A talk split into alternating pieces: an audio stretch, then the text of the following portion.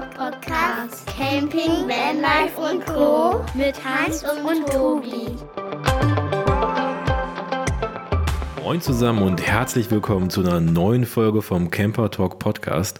Heute wieder mit Hans vom Blau-Weiß Familiencamping und mir, dem Tobi von Kara und wir. Und dazu haben wir heute nochmal einen ganz besonderen Gast dabei, denn der Rasmus von Familiencamping ist heute auch mit dabei. Moin Hans und moin Rasmus. Hallo zusammen in die Runde, grüß dich. Glaube, der Hans, der hängt noch irgendwo in der Technik. Der springt bestimmt gleich auch zu uns rein. Aber wenn er dann da ist, dann sagt er gerne mal Hallo. Fangen wir einfach schon mal an. Was machen wir heute eigentlich? Heute wollen wir nochmal so einen kleinen Insta-Talk machen. Ihr habt vielleicht schon gesehen, wir haben es schon mal gemacht und ich glaube, es ist ganz gut angekommen und ihr hattet Bock drauf, mal so ein bisschen ja, Voyeurismus im Audiobereich zu haben, mal hinter den Account zu gucken. Und wer ist das eigentlich? Also, Rasmus, fang doch einfach mal an und stell dich mal vor. Wer bist du eigentlich? Ja, Tobi, danke. Also, ja, wer bin ich? Ich bin der Rasmus. Ich bin derjenige, der hauptsächlich hinter dem Inhalt, welcher so auf Familiencamping gepostet wird, steht und den auch produziert und fabriziert. Und ja, ich bin Familienvater. Wir sind zu viert insgesamt. Wir haben zwei Kinder, ein Mädchen und einen Jungen. Und ja, wir lieben das Campen. Grundvoraussetzung, um im Camper Talk Podcast mitmachen zu dürfen. Das heißt, du bist schon immer Camper, habe ich rausgehört aus dem Vorgespräch. Du machst das schon dein Leben lang. Erzähl doch mal, wie bist du denn dazu gekommen? Was hat dich dazu gebracht, campen zu gehen? Ja, wenn man so will, bin ich mitgeschleift worden. also, ähm, nein, Spaß beiseite. Meine Eltern waren halt Camper. Wir sind als Familie schon campen gewesen. Äh, es gibt Bilder, da bin ich, glaube ich, drei Jahre in Dänemark irgendwo an der Küste und da sind wir mit einem Camper unterwegs gewesen und so bin ich mit dem Campen groß geworden. Also wir sind nicht immer als Camper unterwegs gewesen, sondern wir haben auch, ich sage mal, ganz normale Urlaube gemacht in Hotel, Ferienwohnungen und so weiter. Aber meine Eltern hatten tatsächlich immer mal wieder einen Wohnwagen ich überlege gerade, das war tatsächlich immer ein Wohnwagen oder verschiedene Wohnwegen letztlich. Und so bin ich mit dem Campen groß geworden und habe es als Kind einfach schon lieben gelernt. Und das war auch im Grunde genommen der Grund, warum ich dann, ich sag mal, irgendwann als eigene Familie die treibende Kraft war und gesagt habe, ich möchte ganz gerne Campen ausprobieren. Mhm. Meine Frau kannte das Campen gar nicht. Die war da also von mir mehr oder weniger reingeschubst worden. Und wir hatten das Glück, dass meine Eltern wieder auf dem Trip waren und sich gerade ein Wohnmobil angeschafft haben, einen kleinen Hümer. Und dann haben wir irgendwann mal den, die Chance ergriffen und ich habe gesagt, pass auf, leit uns das Ding mal aus für ein längeres Wochenende. Und dann sind wir damals noch zu dritt für ein langes Wochenende nach Holland gefahren. Mhm. Und trotz der doch sehr begrenzten Größe in diesem Wohnmobil und dann eben auch mit einem kleinen Kind, Marlene war da anderthalb, glaube ich, wenn mich nicht alles täuscht, sowas in dem Dreh, äh, habe ich meine Frau damit also nicht letztlich komplett abgeschreckt, sondern habe die Neugierde wecken können und ja, dann hat es allerdings trotzdem noch ein bisschen gedauert, bis ich sie dann so weit hatte, beziehungsweise bis ich dann irgendwann hoppla hopp die Entscheidung getroffen habe und gesagt habe, okay, wir kaufen uns jetzt einen Wohnwagen. Ja? Hm. Und wie das dann schon mal der Zufall so will, sind wir über ein ziemlich attraktives Angebot hier bei uns in der Gegend gestolpert. Ein Wohnwagen, der recht gut ausgestattet war, der einen massiven Hagelschaden hatte, aber dicht war und mhm. dementsprechend war er halt günstig zu erwerben. Und da haben wir dann zugeschlagen. Ja, cool. Das heißt also, du bist quasi der geborene Camper, der reingeborene Camper und musstest dann deine Frau davon überzeugen, dass das Ganze doch Spaß macht. Ja, genau. Ja. Sehr schön. Ja, ich sag mal, wie das häufig so ist für, ich glaube, das ist euch sicherlich auch schon mal begegnet, wenn du mit Leuten sprichst, die so gar, nicht mit, gar nichts mit dem Campen zu tun haben, dann gibt es ja doch diverse Vorurteile, nenne ich das jetzt mal. Mhm. Aus den unterschiedlichsten Richtungen und in die unterschiedlichsten Richtungen. Hatte ich selber und, früher auch. Ähm, ja, siehst du, genau. Ja. Und von daher äh, völlig, völlig normal. Und wie gesagt, also dieses Ausprobieren, das hat ganz gut funktioniert. Und den Wohnwagen, den wir dann angeschafft haben, das war auch so ein, ja, ich sag mal, äh, das war immer unter der Prämisse, ja, wenn es halt nichts ist, dann wird er halt wieder verkauft. Ja? Also wir hm. probieren das aus und wir testen das mal und ja, es hat uns tatsächlich vom ersten Moment an richtig gut gefallen. Ja, die Prämisse hatten wir damals auch, als wir vor, damals, vor knapp zwei Jahren gesagt haben, wir fangen mal mit dem Campen an. Aber ich sag mal, die Marktlage und verfügbare Fahrzeuge waren nicht so groß, dass wir die Möglichkeit gehabt hätten, ein günstiges Fahrzeug zu holen, um das mal zu testen. Mhm. Und dann haben wir uns vorher gedacht, wir testen das Ganze mal einmal stationär und waren in der, im Sauerland auf einem Platz, wo wir ja so einen fertig stehenden Wohnwagen gemietet haben und haben da mal ah, einfach okay. zwei Nächte gemacht und das war unser Test. Dazu kommt, dass wir vorher schon viel in Chalets waren, in, in Holland unterwegs und mhm. ja, das war ja, ist ja auch eigentlich nur ein bisschen größerer Wohnwagen. Ja, viel mehr ist das ja auch nicht. Ja, äh, total interessant, Tobi, weil das Chalet, also witzigerweise waren wir eine Woche bevor wir das erste Mal mit dem Wohnwagen, den wir gekauft haben, losgezogen sind, auch noch in einem Chalet in Holland gewesen, haben da meine Eltern besucht, weil die nämlich mit meiner, mit meiner Tochter unterwegs waren. Die hatten die ein paar Tage mitgenommen in Ferien und dann sind wir rauf übers Wochenende und sind dann mit der Tochter wieder nach Hause gefahren und haben dann in der darauffolgenden Woche den Wohnwagen gekauft und sind direkt eine Woche später das Ding angehängt und sind wieder da hoch. ja, cool. Gute Verbindung. Jetzt muss ich mal ganz kurz unterbrechen, denn ich habe gerade mitbekommen, der Hans ist jetzt da und jetzt mache ich erstmal Moin Hans. Ja, hi Tobi und liebe Podcast-Freunde, geht bei mir die Technik auch, hat ein bisschen länger gedauert und ich habe gesehen, du hast schon einen Gesprächspartner heute, oder? Servus Rasmus. Servus, grüß dich Hans. Richtig. Hast du gut, gut zu uns im Podcast gefunden, oder? Ein bisschen besser wie die Podcaster selbst. hat ganz gut funktioniert. Naja. Perfekt. Die Tücken der Technik, es gibt Schlimmeres. Hans, um dich kurz abzuholen, wir haben gerade darüber gequatscht, dass der Rasmus schon immer ein Camper war und seine Frau überzeugen musste und zum Test haben sie sich dann einen Wohnwagen gekauft. Jetzt ist meine Frage natürlich direkt, Rasmus, was für ein Wohnwagen und wann war das? Und hattet ihr da schon Kinder? Ähm, ja, wir hatten tatsächlich, als wir den Wohnwagen gekauft haben, hatten wir schon zwei Kinder, waren also beide mit dabei.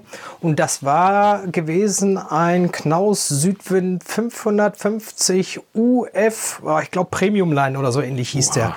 Gab es im deutschen Raum nur ziemlich selten. Das war, glaube ich, wenn ich das richtig in Erinnerung habe, war das ein ursprünglicher Grundriss für einen französischen Markt. Mhm. Ähm, war 2,50 Meter breit und ich sag mal im Inneren extrem geräumig ähm, geschnitten. Also haben wir eine große Grundsitzgruppe und dann ein französisches Bett im Bug ja, im Bug, doch, richtig.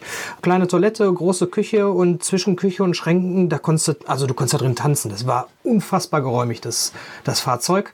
Mhm. Aber tatsächlich haben wir mit den zwei Kids dann zusammen die Urlaube so verbracht, dass im Prinzip die Kinder hinten im französischen Bett geschlafen haben und Mama und Papa im Prinzip dann irgendwann abends morgen oder abends und morgens die Rundsitzgruppe jeweils umgebaut haben. Und das war etwas, was ich aus meiner Kindheit zwar kannte, aber völlig anders ja eingeschätzt habe, weil das musste ich damals ja nie machen, sondern da haben es eben auch Mama und Papa gemacht, ja. Und jetzt waren wir die Dummen, die es halt umbauen mussten und da war für uns ziemlich schnell klar, dass wir das anders haben wollen und dann sind wir ja, ich sag mal, dann haben wir erstmal angefangen, ein bisschen zu gucken und dann habe ich irgendwann gesagt, es hat alles keinen Sinn. Ich sage, ich muss die von innen sehen und dann sind wir nach Düsseldorf auf dem Karawansalon und sind da rumgeschlendert und haben dort dann im Prinzip, ich sag mal, einen favorisierten Grundriss gefunden und einen, der so Plan B gewesen wäre.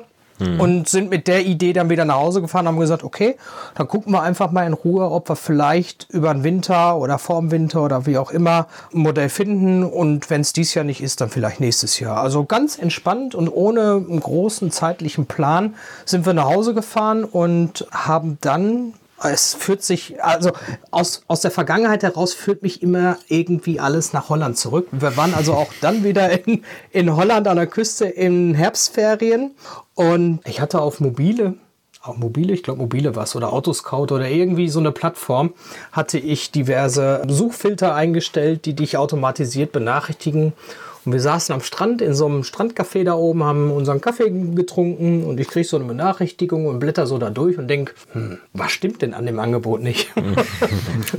ja, man hat ja schon mal solche so Momente, wo du denkst, eigentlich ist der zu günstig. Ne? Also irgendwas ist daran faul. Und dann habe ich da angerufen und dann meldete sich eine, eine Frau, die total überrascht war, dass jetzt gerade schon ihr Telefon klingelte, weil sie sagt, gefühlt habe ich gerade eben erst auf Abschicken geklickt und die, die Anzeige, die ist vielleicht Minuten online, also viel länger noch nicht. Oh, ich sag, dann habe ich wohl Glück gehabt.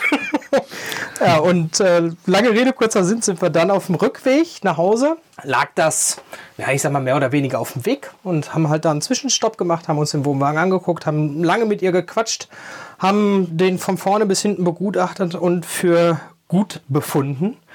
Und im Prinzip haben wir da schon zugesagt, den Kauf. Mit der, unter der Prämisse, dass ich gesagt habe, ja, Sie sehen ja, dass ich hier noch einen hinten dran habe. Ist jetzt gerade schwierig, mit zwei hier loszufahren. Und ich würde ihn auch ganz gerne erst verkauft bekommen, wenn sie so fair sind und so weiter und so fort. Und die war echt total lieb und nett. Und wir haben auch einfach direkt einen guten Draht zueinander gefunden. Ja, und so habe ich dann den Wohnwagen gekauft. Und das ist unser aktueller. Das ist auch ein Knaus, ein Südwind, ein 580 QS. So ein typischer Familiengrundriss mit Doppelstockbetten und einer Mittelsitzgruppe. Wo ich früher immer gesagt habe, will ich auf gar keinen Fall, wenn mir das zu eng ist. Aber auch der hat hat 2,50 Meter Breite und diese Mittelsitzgruppe, die ist so ein bisschen diagonal zulaufend, sage ich mal. Und dadurch gewinnst du sehr viel länger auf dieser Mittelsitzgruppe und du kannst dort trotzdem mit zwei Erwachsenen echt entspannt nebeneinander sitzen, ohne dass du so das Gefühl hast, du sitzt gerade dem anderen auf dem Schoß. Wow, also das ist nicht nur eine sehr coole Story, wie du von einem zum anderen Wohnwagen gekommen bist und äh, jetzt auch wieder so ein cooles Fahrzeug gefunden hast, sondern vor allem ist das ein verdammt großer Wohnwagen, muss ich mal sagen. Alter Schwede. ja, ja wenn die Breite 2,50 Meter ist nicht jedermanns Sache. Da muss man schon erstmal sich herandran und sowas und mit sowas dann zurechtkommen auf der Straße. Ja. Dadurch, dass wir den anderen auch mit 2,50 Meter Breite schon gefahren haben, war, stellte sich mir die Frage, beim kann ich damit fahren oder will ich damit fahren nicht mehr, sondern da war tatsächlich war für uns als wir uns orientiert haben, war klar, es wird auf jeden Fall wieder 2,50 Meter Breite, weil den, diese, diese 20 wenigen eigentlich auf dem Papier stehenden 20 Zentimeter machen im Innenraum so viel Absolut. mehr Volumen aus. Das ist schon echt irre. Ja, ja, vollkommen. Bin ich voll bei dir. Als wir damals ja. Probecampen waren, haben wir auch einen 250er gehabt, der auf dem Platz stand. Und das ist ein unglaublicher Unterschied. Alleine dieser Mittelsitzgruppe, die halt wie eine Rundsitzgruppe ja. geschnitten sein kann ja. Das ist schon irre, wie viel mehr Platz das bietet. Aber man muss ja. es halt auch ziehen wollen. Ich bin ehrlich, ich traue es mich noch nicht. Ist es okay. anders? Ist es so viel schlimmer? Ich sag mal, es gibt sicherlich Situationen, wo Straßen mal ein bisschen enger sind oder ich sag mal auch im Baustellenverkehr auf der Autobahn. Da merkst du schon, dass du mit 2,50 Meter die gleiche Breite hast wie so ein LKW. Ja? Also mhm. ich sag mal, wenn du dann auf der, auf der verengten rechten Spur fährst und in den Rückspiegel guckst, dann siehst du halt am, ich sag mal, durch die verlängerten Spiegel siehst du ja schon ganz gut auch die Reifen, wo die gerade so herrollen und dann siehst du eben zum, jeweils zum Streifen, das sind nur 10, 15 Zentimeter jeweils. Ne? Das ist nicht viel. Aber also ich habe tatsächlich bis jetzt keine Situation gehabt, wo es mich irgendwie, also wo es mir irgendwie richtig eng gewesen wäre. Äh, doch, doch. Fällt mir ein, da sind wir nach Österreich, nach Prutz unterwegs gewesen und sind mhm. irgendwie beim Pass gefahren und sind durch so eine Ortschaft durch. Und die Ortschaft hat dann den Inn irgendwann überquert. Und das war so eine, ja, sag ich mal, die Kurve war so ein rechter Winkel auf mhm. die Brücke drauf. Und da kam gerade just in dem Moment kam so ein, was war das, keine Ahnung, so ein 7,5 Tonner, so ein, so ein kleiner Transporter, ja, so ein kleiner oder größerer Transporter, sagen mhm. wir es mal so. Und der war echt zügig unterwegs und ich hab's eigentlich in Gedanken habe ich schon knallen gehört, aber es hat trotzdem noch irgendwie gepasst just in dem Moment. Aber das, das war eng. ja. ja, aber ansonsten komme ich mit den 2,50 Meter Breite, was das Fahren angeht, echt gut zurecht. Respekt. Also ich finde meinen mit 2,30 schon echt knackig, wenn er dran ist und in der Baustelle fahre. Also es passt ohne Probleme, aber es fühlt sich dann schon recht mhm. eng an. Und dann nochmal 20 Zentimeter mehr, das ist schon ordentlich. 240 gibt es ja auch manchmal so ein Zwischenmaß, ist auch keine schlechte ja. Idee, finde ich, um nochmal einen Übergang zu machen. Aber dass ich fahre, man dann direkt auf 250 springt. Vielleicht, wenn ich nochmal einige mehr Kilometer mit meinem gemacht habe und mich dran gewöhnt habe. Ja. Wie breit ist euer Van, Hans? Da fragst du mich Sachen. Also wir haben ungefähr ja, Karossenbreite wird irgendwo 2,10 Meter oder sowas sein. Mit den Spiegeln wirst du auch irgendwo auf das Maß dann kommen vom Wohnwagen.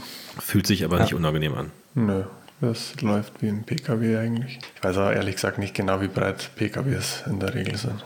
Ja, was hast du heutzutage? Ich glaube, ein normaler PKW hat auch so um die zwei Meter mittlerweile fast wohl. Hm. Ich weiß, ich habe irgendwann mal einen Bericht gehört oder gelesen, da ging es auch um diese Maximalbreite in Baustellen, wo früher immer zwei Meter stand, steht heutzutage immer zwei Meter, zehn, weil tatsächlich die PKWs die zwei Meter regelrecht immer gerissen haben heutzutage. Ne? Das Maß gilt, glaube ich, auch mit Spiegeln, ne? dieses zwei Meter. zehn. Ja, ja. Da muss man immer vorsichtig sein. Denn in Papieren steht gerne mal nur das ohne Spiegel drin, immer mal im Hinterkopf halten. dass da noch was dazukommt. Ja, das ist so. Also du konntest dann deine Familie überzeugen, dass sie ihren Wohnwagen kauft und dann sogar noch den zweiten und dann direkt ein riesiges Schiff mit allem drum und dran keine Frage, dass ihr Gas drin habt. Das ist jetzt nur eine Frage, die von mir kommt, weil ich keins habe. Aber ihr habt natürlich Gas drin. Was für eine Heizung habt ja. ihr drin? Auch irgendwelche Besonderheiten, die der Wagen hat? Irgendwas, was dir besonders gut gefällt daran oder du hervorheben möchtest? Also was mir extrem gut gefällt, ist der sehr große Kühlschrank. Das ist ein, boah, ich weiß es gar nicht, was für ein Hersteller ist, aber ja gut, wahrscheinlich wird es ein Trefford oder ein Schuma sein, keine Ahnung. Oder ein Dometic. Ich, ich weiß es ehrlich gesagt nicht. Aber es ist einer, der zwei Türen hat, also das Gefrierfach auch eine extra oh. Tür, nicht dahinter liegend. Das heißt also, du musst nicht das große Fach aufmachen, um ans Gefrierfach zu kommen. Und der ist riesig. Also, wenn wir zwei Wochen in Urlaub fahren im Sommer, dann ist der pickepacke vollgepackt und dann haben wir Grillsachen gefroren da drin und so weiter und so fort. Also, es ist, den liebe ich einfach. Ansonsten liebe ich an dem Wagen, oder ich mag sehr viel, sagen wir es mal so. Das Einzige, was ich nicht ganz so mag, ist tatsächlich die Heizung, wo du es gerade angesprochen hast. Es ist eine ganz normale Umluftheizung. Mhm. Die ist aber ich sag mal, suboptimal platziert. Also die ist ganz hinten am Wohnwagen, da wo auch die Doppelstockbetten sind, im Prinzip untergebracht. Und es ist schon, wenn es kalt wird draußen, musst du schon ordentlich da hinten heizen, damit es vorne im Wagen auch noch warm kriegst und das Gebläse halt ziemlich hochdrehen. Und da bin ich gerade drauf und dran, dass ich noch so einen, so einen Zwischenlüfter einbaue, damit ich einfach ein bisschen mehr Luftzug in diese Rohre reinkriege und mhm. die warme Luft, die sich dann hinten schnell staut, auch nach vorne transportiert kriege. Ja, ansonsten haben wir an dem Wagen so ein bisschen was, ja, ich sag mal, nachgerüstet, also ein Mover nachgerüstet beispielsweise, den wir bei dem alten schon drunter hatten, der aber dann letztlich mit der Gewichtsklasse des neuen maßlos überfordert war und dann auch nochmal weichen musste und einen, anderer, einen anderen dann drunter geschraubt haben. Aber das ist sowas, was wir nachgerüstet haben. Selber Ansonsten, gemacht oder machen lassen? Nee, tatsächlich selbst gemacht. Den haben wir selbst runtergeschraubt. Ja, sehr schön. Ja. Dann könntest, hättest Sogar du alleine, also ist ja. tatsächlich was, wo ich bei beiden Male ja, mit einer wilden Konstruktion und Wagenheber dann irgendwie den Motor darunter gewuchtet habe und dann eben schnell festgeschraubt habe. Ja, will, willkommen im Club. Hans und ich haben es genauso gemacht. Hans sogar ohne das Wagenheber. Das, das, das, Tier Hans hat ihn einfach hochgehoben. Ja, das ist gut machbar. Krass. Das ist easy. Ja, wenn du genug Bizeps hast, geht das. naja, sonst habe ich schon gesagt, bei uns hat das gut funktioniert mit den Aluprofile. Die haben wir vorher so weit hingerichtet, dass passen, dann einmal hoch verdreht, reingefädelt, fertig. Also es geht schon. Okay. Man muss nur ja. schnell sein.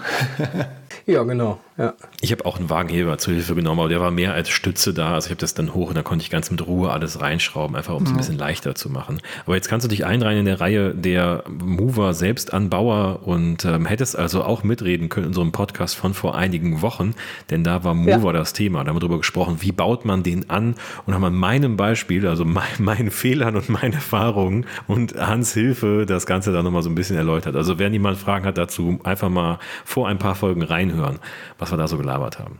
Genau, da gibt es. Ja, kann ich nur empfehlen. Infos. Ich habe die Folge auch gehört und habe ähm, einige Male schmunzeln müssen und habe mich da drin wieder entdeckt. also Mover drunter gebaut, noch weitere Sachen, die ihr verändert habt. Mein Hans ist ja auch immer so jemand, der gern bastelt. Den interessiert das, glaube ich, immer. Ja, also City-Wasseranschluss war auch sowas, was ich bei dem alten war es tatsächlich an Bord gewesen. Der ist aus damals so von Knaus gekommen und das kannte ich gar nicht. Das war für mich also in, bei dem alten Wagen äh, Premiere aber tatsächlich auch etwas, was den Komfort am Platz so dramatisch erhöht, dass ich gesagt habe, das muss auf jeden Fall wieder da rein. Und ich wollte auch unbedingt wieder das gleiche System haben. Das heißt also eben nicht über Tankbefüllung und trotzdem noch über Pumpe etc., sondern wirklich direkt über einen Druckminderer auf das äh, Wassersystem im Wagen. Und das habe ich auch entsprechend nachgerüstet. Ansonsten ich glaube, ein oder zwei Steckdosen sind dazugekommen und Belüftung für den Kühlschrank. Ja, halt so das typische Problem, was man gerade dann auch bei der Größe vom Kühlschrank schnell hat, wenn es draußen warm wird, mhm. kriegt er die Luft. Auch trotz des Kamineffekts, er hat also oben und unten eine Lüftungsschlitz, aber ja, ich sag mal, da drin staut sich halt dann doch und dann lässt die Leistung ja sowieso dramatisch nach, wenn es ein bisschen wärmer wird und wenn es dann noch ein bisschen wärmer wird, dann ist er mit Kühlen nicht mehr ganz so viel. Also er hat immer noch ein bisschen gekühlt, aber mit dem Lüfter geht es auf jeden Fall besser. Sehr cool. Dein City-Wasseranschluss mit direktem Druck auf die Leitung hat mich auch inspiriert dazu, das gleiche bei mir zu bauen. Mhm. Denn einen City-Wasseranschluss habe ich auch nachrüsten lassen. Relativ zügig, nachdem wir den Wohnwagen bekommen haben, war so ein kleiner Deal mit dem Händler für so ein paar Unannehmlichkeiten, die wir hatten, aber alles, alles schicki. Und dann hat er mir zum super Sonderpreis das Ding eingebaut. Da habe ich gesagt, komm, praktisch, ja, cool. kann man den Wassertank drüber befüllen. Aber als ich dann bei dir in den Videos gesehen habe, dass du das ganz anders machst und direkt den Druck auf der Leitung, habe ich gedacht, das ist ja viel praktischer. Da möchte ich diese blöde Pumpe nicht immer dabei haben, dieses kleine Jaulegerät, wo eh nichts rauskommt.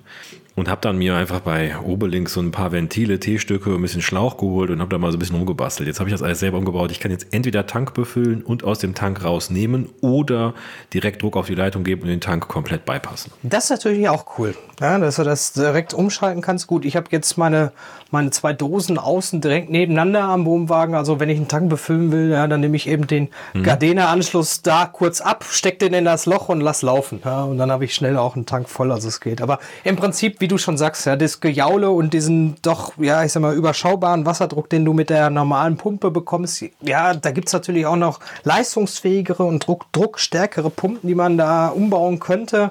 Aber ja, das ist trotz alledem ist es immer noch eine Pumpe und ich weiß auch aus der Vergangenheit bei dem alten Wohnwagen, Pumpen gehen schnell mal kaputt. Also da habe ja. ich dreimal die Pumpe gewechselt. Der hatte zwei Stück, einmal für die Toilette und einmal für, fürs Frischwasser. Und ich habe bei der Toilette zweimal gewechselt und beim Frischwasser einmal die Pumpe gewechselt. Und deswegen ist jede Umdrehung, die die Pumpe nicht machen muss, glaube ich, trägt so ein bisschen zur Lebenserhaltung bei. Definitiv. Wie hast du deine Pumpe rausgenommen? Hast du da einen Schalter eingebaut an der Pumpe direkt oder wie nimmst du die aus dem System raus? Äh, die hat tatsächlich über die Bordelektronik. Ach, guck mal, das doch auch noch was, was, was umgebaut wurde. Und zwar im Zuge des Movers habe ich auf autark umgerüstet und hatte ähnlich wie du das beim Wasser gemacht hast, ich sag mal im Prinzip schon alle Relais und alles, was ich dafür brauchte, um letztlich, ich sag mal, jetzt eine manuelle Umschaltung durchführen zu können, alles schon zu Hause fertig. Ich hatte schon meinen Schaltplan soweit fertig. Mhm. Und dann bin ich durch Zufall bei eBay über eine Bordelektronik, ich sag mal, zwei Nummern größer zu der, die bei uns eingebaut war, gestolpert die einer verkaufen wollte oder verkauft hat und habe da zugeschlagen, habe unsere wieder verkauft und bin da fast bei Null rausgekommen. Also war ein cooler Deal, den ich da gemacht habe. Und ich musste tatsächlich nur Plug and Play die Strippen, die ich hatte, einmal umstecken habe die natürlich die Stromversorgung zur Batterie hin und umgekehrt einmal anklemmen und durchklemmen müssen. Aber das Element kann dann auch die Pumpe steuern. Also das heißt, ich habe ganz normal an der, an der ähm, Zentralelektrik, wo ich dann auch die, die Spannung und so weiter abfragen kann, gibt es einen Schalter, wo du Spannung schalten kannst, auch 12 Volt auf 230 Volt umschalten kannst, wenn du willst. Und da kann ich dann auch einfach die Pumpe abschalten, beziehungsweise eigentlich muss ich sie einschalten. Also sie ist mhm. erstmal aus, sondern ich muss sie einschalten, damit sie läuft und das ist ganz praktisch. Ne? Ja, cool. Weil so kommst du halt am, am Campingplatz an, schließt Wasser an und kannst sofort loslegen. Ich habe es ein bisschen einfacher, cool. bei mir ist einfach ein Schalter drin. Ich habe einfach das Kabel getrennt, einen kleinen Schalter wie so einen Lampenschalter eingebaut und dann ja. unterbreche ich das. Weil mein Elektroblock kann das nicht. Ja, ja, wie gesagt, also ich hatte die ganzen Schalter und alles, das lag schon da, brauch, brauchte nur noch eingebaut werden. Und äh, ja, wie das dann halt so ist, ne? Gerade in der ja. Woche, wo ich gesagt habe, ach, nächstes Wochenende machst du dich auf jeden Fall dran, läuft mir das Ding in Make. Ja, also perfekt. Das Reiner die beste Lösung. Ja, absolut. So, Hans, schieß mal los, du musst auch mal was sagen. Ich muss auch mal was sagen. Ich habe nebenbei ein bisschen recherchiert nochmal, wegen die Breiten von die Fahrzeuge, was mich jetzt auch gerade interessiert hat, wo ihr vorher angesprochen mhm. habt. Die haben 2012, also vor zehn Jahren, so mal die Verkehrsordnung da geändert dahingehend, wie ihr es schon gesagt habt. Da ist dann die Fahrzeugbreite da von 2 auf 2,10 Meter dann erhöht worden. Das hast du, glaube ich, schon so im Kopf gehabt, Rasmus. Mhm. Und auf der Überholspur waren es dann von 2,50 Meter auf 2,60 Meter die Erhöhung. Aber der Ducato zum Beispiel, mein Fahrzeug wäre da dann zum Beispiel sogar noch drüber, um 4 cm mit die Außenspiegel. Also ich müsste immer schön auf der rechten Spur bleiben. Ich dürfte dann nicht mal im ja. Baustellenbereich mehr überholen mit dem Ducato offiziell. Ja, ich sag mal, das ist auch, ich glaube, wenn du an so einem LKW vorbeifährst, ist das immer so eine Sache. Also da wird es halt auch schon mal mit einem normalen PKW, wo du schon mal denkst, oh, jetzt könntest du auch gerade klopfen. mhm. Ja. Und ich habe tatsächlich während meiner äh, Wehrdienstzeit durfte ich, musste ich LKW fahren. Und ähm, ja, das ist schon, wenn du dann auf so einem Bock sitzt und dann neben dir so ein Sprinter herfährt, da ist nicht mehr viel Platz. nee, das kann ich ja. mir vorstellen. Damals war es ja quasi noch enger, also von dem her ja. kann ich es mir gut vorstellen. Da hat es dann irgendwann einmal die Verkehrsregeländerung da irgendwie braucht, wahrscheinlich, weil die Fahrzeuge halt immer breiter geworden sind. Ja, richtig. Aber da macht der 2,50 Meter Wohnwagen dann auch keine gute Figur mehr beim Überholen, dann auch lieber auf der rechten Spur bleiben, oder? Ja, absolut. 10, die 10 Zentimeter, die sind dann nicht mehr viel. nein, nein. Das ist so. Du hast aber eine 100er Zulassung für den Wohnwagen und fährst, auch wenn jetzt keine Baustelle ist, gerne mal 100 und überholst oder wie ist da so deine Einstellung? Ja, ja, muss ich zugeben. Also ich bin da keiner, der sich äh, hinter den LKW einreiht und dahinterher juckelt. Es gibt Momente, wo ich das eine gewisse Zeit lang mache, aber das entspannt mich auch tatsächlich nicht. Also das spannt mhm. mich tatsächlich eher mehr an, als dass ich da relaxed dabei fahre. Und ähm, von daher bin ich dann doch eher der bei knapp über 100 den Tempomat reinmacht und dann rutschen lässt sozusagen. Kann ich voll nachvollziehen. Ich glaube, das ist so ein Vertriebler-Ding auch. Ja, Abs absolut. ja. Immer diese, diese gewisse Toleranz, die du eh hast, im Tacho schon, die kann man ja noch ausreizen. Richtig. Und ja, ich muss auch sagen, dass der Wohnwagen, obwohl er ein Einachser ist, relativ spurstabil hinterhergezogen werden kann. Also er fängt selten schliggern an. Höchstens dann, wenn man ihn entweder radikal falsch bepackt hat oder was mir auch schon mal passiert ist, dass ich vergessen habe beim Losfahren die Anti-Schligger-Kupplung runterzudrücken. Mhm. Und wir also losgefahren sind und wir auf die Autobahn drauf sind und über Land hatte ich schon mal so hin und wieder das Gefühl, dass es sich irgendwie anders anfühlt, aber da ist man ich sag mal, gerade bei uns hier im ländlichen ja doch relativ langsam auch unterwegs. Aber dann rauf auf die Autobahn und das erste Mal in Richtung 100 gekommen, wo ich gedacht habe, hier stimmt was nicht. Hier ist aber irgendwas nicht richtig heute. Und tatsächlich den ersten kleinen Rastplatz dann runtergefahren bin und nur gucken wollte und mit Erschrecken festgestellt habe, oh, runtergedrückt, losgefahren und siehe da, es funktioniert. aber cool, dass man das so merkt. Ja, also es ist, ja das ist ein was. Unterschied wie Tag und Nacht, ja. Ja, dann gibt es ja nur die Steigerung mit dem ATC-System. Haben wir beim Fahrsicherheitstraining dann auch mal live gesehen, weil mhm. unsere Camper-Kollegen Otto 2 und Tour, die hatten das ja in einem Fahrzeug verbaut. Alle anderen Fahrzeuge, wo dabei waren beim Fahrsicherheitstraining, hatten es nicht und da hat man schon krasse Unterschiede gesehen, sowohl beim Ausweichen als auch beim Bremsen. Also das haut schon nochmal ganz anders dran. Ja. Also lohnt ja. sich wirklich, das System zu haben. Also gerade bei großen Fahrzeugen, wo dann die Massenverhältnisse halt auch dementsprechend groß sind, macht das auf jeden Fall Sinn. Bei unserem kompakten 4 Meter Wohnwagen ist vielleicht nicht unbedingt notwendig, aber 5 und 6 Meter Fahrzeuge, da macht es mit Sicherheit Sinn, ja. Ja, das glaube ich schon. Also das merkst du auch bei unserem, ich sag mal, du hast halt so Momente, wenn, ich sag mal, wenn der Wind blöd steht, Mhm. Und komischerweise finde ich gerade dieses, also ich sag mal, wenn, wenn ich an einem LKW vorbeifahre, da kann ich mich drauf einstellen und da weiß ich, wann der Windstrom abreißt, beziehungsweise wann er mich wieder fängt und mich Richtung ja. LKW zieht. Und das hat man im Gefühl und das funktioniert gut und da werde ich auch nicht überrascht. Was allerdings echt blöd ist, wenn dann zum Beispiel so ein Sprinter, und die sind ja manchmal, ich sag mal so gerade so die Pakettransportdienste, ich nenne jetzt mal keinen Namen, unterwegs sind und die sind ja auch häufig eilig unterwegs. Und wenn die dann so mit ich sag mal so 140 an einem vorbeifahren, dann gibt das schon hin und wieder einen richtigen Schlag, je nachdem, wie der Wind dann so von der Seite kommt. Und dann fängt es dann schon auch mal an, kurz zu pendeln. Und das sind so Momente, die sind unangenehm. Ich meine, moderne Zugfahrzeuge sind da auch in der Lage, wenn es dann eben an der Hinterachse zu sehr reißt, das wiederum einzubremsen. Aber es ist im ersten Moment ist es einfach ein blödes Gefühl. Ja, ja kann ich vollkommen und, ähm, ja, und ich finde auch, dass ich glaube, es sollte jeder, der mal der im Wohnwagen fährt, sollte mal einmal in die Situation kommen, um dann zu wissen, wie er darauf zu reagieren hat. Weil so ein Pendeln kann dir immer mal passieren, egal bei welcher Geschwindigkeit. Fast egal bei welcher Geschwindigkeit. Natürlich, je schneller du bist, desto anfälliger ist das Ganze, aber ähm, ja, Seitdem ich Wohnwagen fahre oder jetzt allgemein Anhänger fahre, bin ich der Meinung, dass jeder in seiner Fahrausbildung fürs Auto einmal mindestens Anhänger gefahren sein muss, um verstehen zu können, was das heißt, Anhänger zu fahren.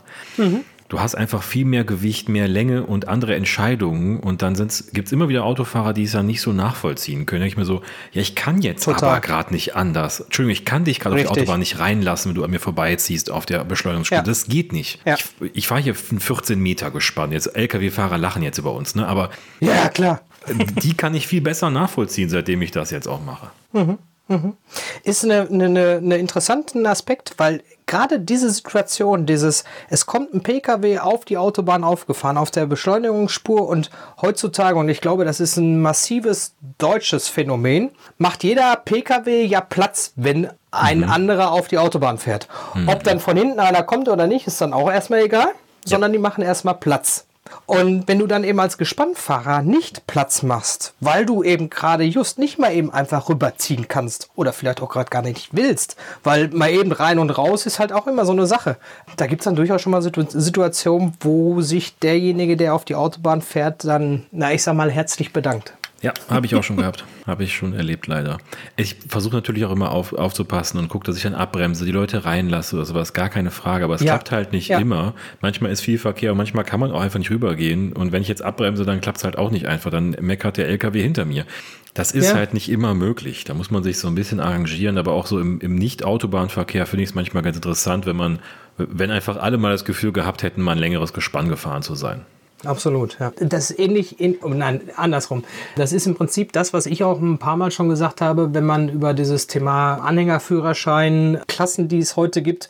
Ich bin ja schon so alt, weiß ich gar nicht, darf ich das sagen? Ja, doch, ich bin so alt. Also ich habe noch einen alten Führerschein, mein unabhängig von dem LKW-Führerschein, den ich damals gemacht habe, darf ich so oder so eben äh, lang und schwer fahren. Aber ich finde das gar keine so schlechte Sache, dass man heute, um einen Anhänger fahren zu dürfen, ab einer gewissen Größe auch entsprechende Ausbildung machen muss. Ja. Ist nicht ganz verkehrt. Ja. ja. bin, ich, bin ich voll dabei und so ein B96 ist da mal eine ganz gute Sache, ne? Hans, da mhm. haben wir auch letztens was drüber erfahren über das Thema. Ja, das stimmt. Also wer über Führerscheine was hören will, auch noch mal ein paar Folgen zurückhören. Auch da haben wir schon was drüber gemacht. Auch da hatten wir einen Gast für, eine, eher gesagt eine Gästin und haben einen sehr tollen Talk gehabt über das Thema Führerscheine, vor allem B96 und was das so heißt. Nochmal zurück zu dem, was ich eben sagen wollte. Ich habe das gleiche immer gesagt, ich meinen Motorradführerschein damals gemacht habe, habe ich auch gesagt, eigentlich müsste jeder einmal Motorrad gefahren sein in der Autofahrschule, um zu merken, wie anders Motorradfahren ist als Autofahren. Ja. Denn es ist was komplett anderes. Ja, und auch da gibt es eben genau diese, diese Momente und ganz viele häufige Momente, dass eben Autofahrer zwei Räder völlig falsch einschätzen. Weil sie es auch einfach nicht einschätzen können, woher auch. Ja? Wie du eben schon sagst, die Erfahrung fehlt halt einfach. Ja, jetzt sind wir ein bisschen abge abgeschweift vom Thema, aber ihr seid zufriedene Camper, ihr seid glücklich damit. Und jetzt habe ich noch mal so eine Frage, bevor wir dann den ersten Talk hier mal beenden. Wie bist du denn vom Campen zum Insta-Campen gekommen? Ja, das ist tatsächlich eine interessante Frage, Tobi. Das ist, ich sag mal, im Prinzip notgedrungenerweise, wenn man so will. Also wir sind losgezogen mit sehr lange zurückliegender Campingerfahrung, aber einem Camping-Fable und mit neuem Campingfieber sozusagen.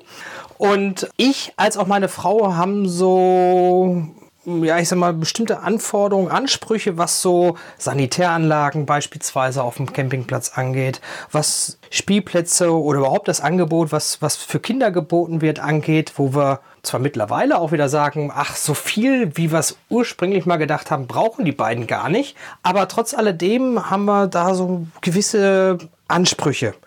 Und es war oft echt schwer, im Vorfeld detailliert in Erfahrung zu bringen, was bietet mir der Campingplatz. Mhm. Ja, die Webauftritte diverser Campingplätze haben sich zwar verbessert, aber trotz alledem finde ich auch heute noch, selbst auch bei Campingplätzen, wo du sagst, das kann doch nicht sein. Warum finde ich keine aktuellen Bilder von den sanitären Einrichtungen? Als Beispiel. Ja, und so sind wir dann zu Instagram gekommen, als Konsumenten erstmal auf der Suche nach Informationen und sind da hier und da fündig geworden und haben aber dann irgendwann, gar nicht irgendwann, sondern auf dem, in dem Urlaub, wo wir in Österreich gewesen sind, wo ich vorhin das mit dem Beinahe-Unfall mhm. erzählt habe, da sind wir dazu gekommen, dass ich gesagt habe, Mensch, so tolle sanitäre Anlagen, die es hier gibt, so, einen tollen, so ein tolles Waschhaus, ein tolles Restaurant dabei. Überhaupt, der Campingplatz war super.